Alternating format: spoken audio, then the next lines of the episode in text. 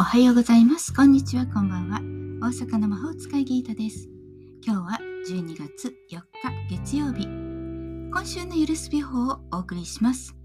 数日と星の動き、サポートアロマとラッキーフードでお伝えしていこうと思っています。まず、数日では2023年12月4日の今週は宇宙周期5の週です。数比の世界からお届けしておりますが今週5のエネルギーが強調されているということ。それは変化と冒険が待っているということ。エキサイティングな週を楽しんでください。新しい場所に足を踏み入れてみたり新しい趣味アクティビティを試してみるといいでしょう。そして5はコミュニケーションの数でもあるのでコミュニケーション重視でいきましょう。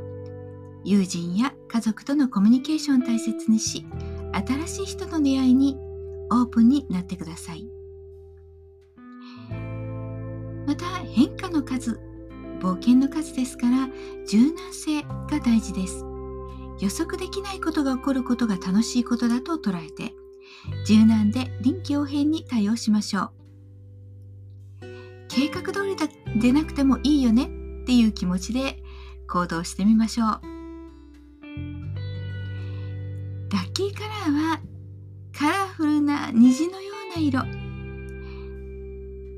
いろんな色を試して自分を広げてみてください。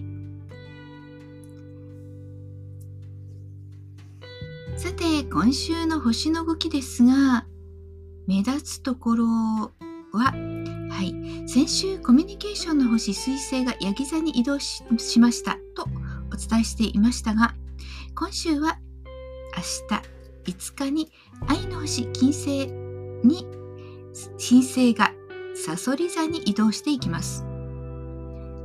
サソリ座は実は戦いの星火星にいた方が元気なんです。ということで愛の星金星ではそれほど調子は出ないんですね。時には愛のために戦うというのもいいかもしれません。つい愛を語るとか愛のために行動する、ね、自分の恋愛、ね、好きな人好きなことを私いやって遠慮しちゃう人には思いっきりアプローチするのにいい機会かもしれません。好きな人との距離を縮められるといいでしょうし好きなことに対して熱中する。そんなこともサポートしてくれるでしょう。そんな今週にサポートしてくれるアロマはイランイラン。オリエンタル系の香りで花の中の花。花の中の花という意味をタガログ語で持っているそうです。